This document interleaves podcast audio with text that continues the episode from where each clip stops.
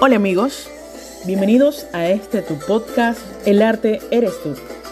Soy yo, su amiga Alejandra Maris. Hoy hablaremos de el arte abstracto.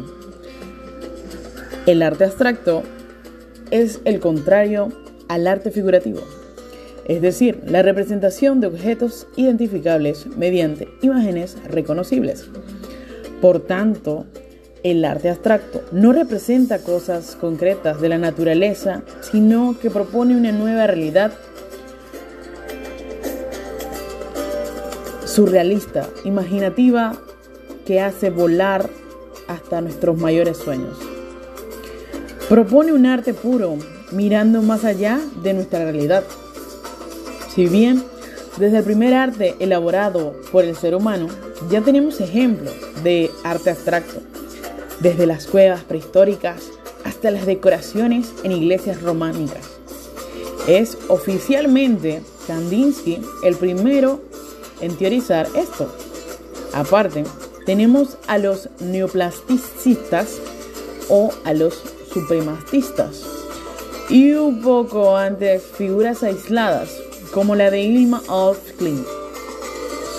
El arte abstracto existe Independientemente de la realidad, pues esta se aleja, ya que depende de cómo se quiera expresar el artista por medio de sus cuadros.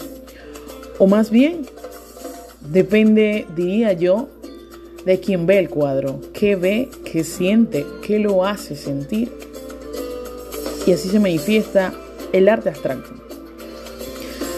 No representa nada en realidad, pero, ¿cómo eso es posible? Dirán ustedes.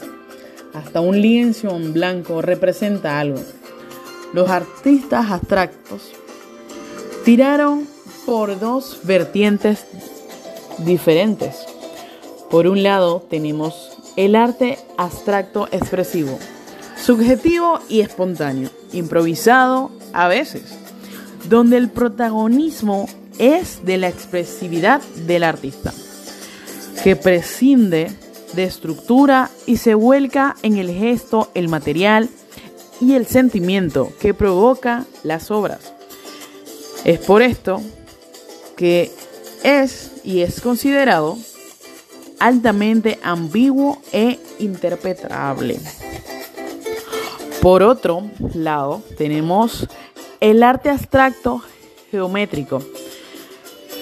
Este pretende ser objetivo y universal, planificado en las que se en lo que es la composición y la estructura y que evita toda expresividad mediante el uso de la geometría.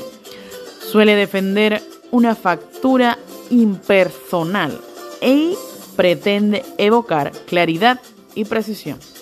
Muchas gracias por escuchar este podcast.